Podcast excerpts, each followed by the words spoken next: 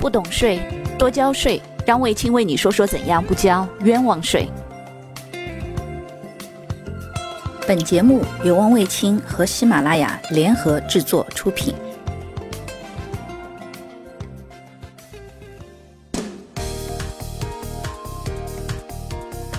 前几天看到上海市啊发布了一个新闻，说对几家金融机构的上海市的一些分行，对于他们违规。像被处罚的，就是前一段时间风头正劲、绯闻满天的那个房地产中介的几家公司，违规提供了一些个人的贷款服务。其实这里头有个什么问题呢？就是说，你想，我们如果买卖房子的过程当中，不太可能说哪个土豪一次性把钱都付掉了，那必定会涉及到贷款。那在贷款的时候，正常应该是什么呢？我把房子卖给你。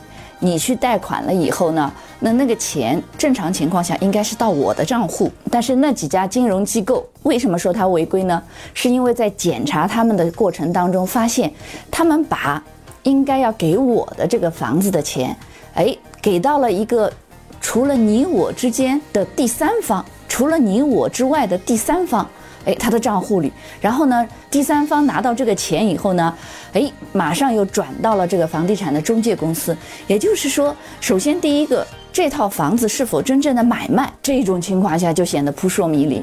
同时，另外一个，这套房子买卖以后，正常的话，如果它是真实的交易，那那个钱应该是给我的卖方的，怎么会说这个钱给到了那个房产中介呢？那在这个里头，实际上后来再检查发现什么猫腻呢？我卖给你这套房子是按照交易价格，但是房产中介在我卖给你的这个价格上面又加了一块，最后你买的这个房子的价格，我们能看到。在市场上的价格就突飞猛涨，这可能也是另外一方面，就是上海的从去年下半年开始到今年上半年，整个的房价出现了惊天的增长的一个很重要的一个原因。其实大家想一想啊，天下人这么多，但凡来这么认真想要说这件事情的，很有可能就是相关的利益方。所谓叫天下熙熙，皆为利来；天下攘攘，皆为利往。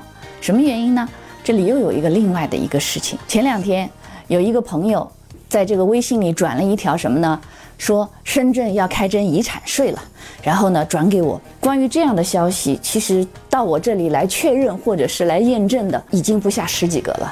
然后呢，很多人都会说：“哎呀，你看，对于财产。”一套房子如果超过八十万就要征收遗产税了。大家想一想，像北上广深这些城市，八十万的一套房子，说句实话，可能真的一个也得比较偏远。同时，另外一个那个房子可能真的也非常小。那大家想一想，八十万也就是普通的老百姓可能一室户的这种房子，居然就已经要开征遗产税了。那哪里是遗产税啊？那简直就是剥削的，是不是？可是另外一个，你去仔细的看一下。来转发这条消息的，或者说把这条消息当做一件事情放在自己的官方的这个微信的公众号里，居然能拿去广而传播的，一般都是一些什么样的机构？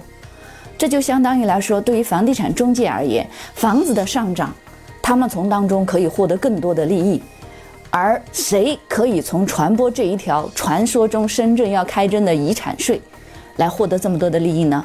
然后呢，我直接打开那个链接。拍了一张照片转给朋友，我说：“请看左上角。”然后他打开那张图片以后，仔细一看，说：“嗯，左上角写着某某某保险公司。”我说：“对呀，你想一想，为什么实际上在我们国家连影子都没有的遗产税，居然言辞错错的那么肯定的说，二零一六年深圳要开征遗产税了？其实说深圳要开征遗产税，不是二零一六年，我记得二零一三年、一四年就已经在传这条消息了，而且传的我看了。”几乎百分之百都是一些与保险有关的这种从业的机构或者是从业的人员，在他们的公众的微信号上面或者相关的信息上、信息平台上在转这条消息。为什么他们要这么积极的转这条消息？为什么他们能把这些完全没有影子的所谓的这个遗产税的信息这么热情的转发给大家看？很简单，因为这里头有一条关于遗产税非常重要的信息，是说保险的赔款。不需要交个人所得税，也不需要交遗产税。那么为什么呢？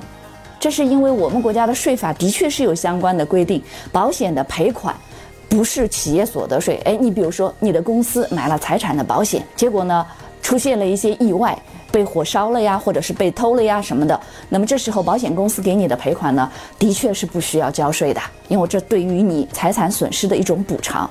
一样的，如果个人因为什么样的原因出险了以后，保险公司给你的赔款同样也不需要缴纳个人所得税。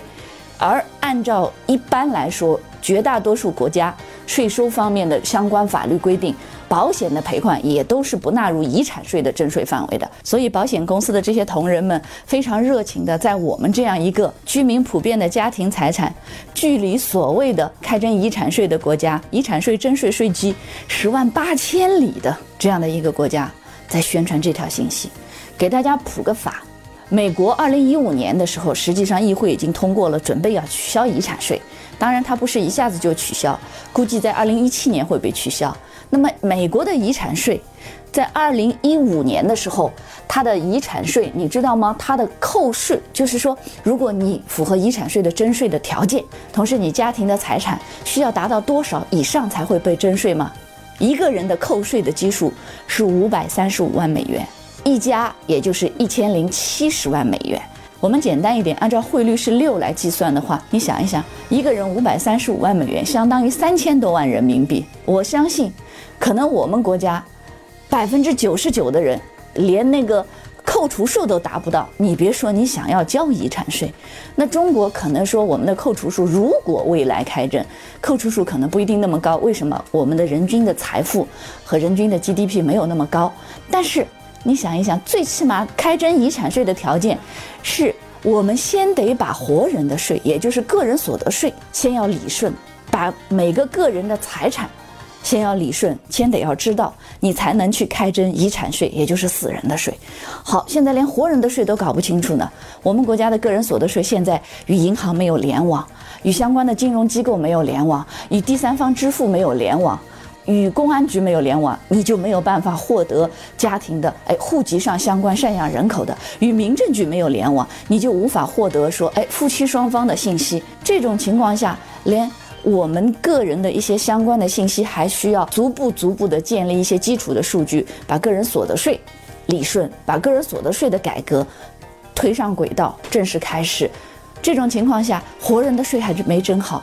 呃，还想要说，哎，去征遗产税，征死人的税，而且大家知道吗？一般征遗产税的国家一定会开征赠与税，为什么呢？大家想，所谓遗产税，是指人老了以后，把自己留下来的遗产怎么样去按照自己的意愿，或者是按照法律来进行一个这个分配给自己留下来的遗嘱的继承人或者是遗产的继承人。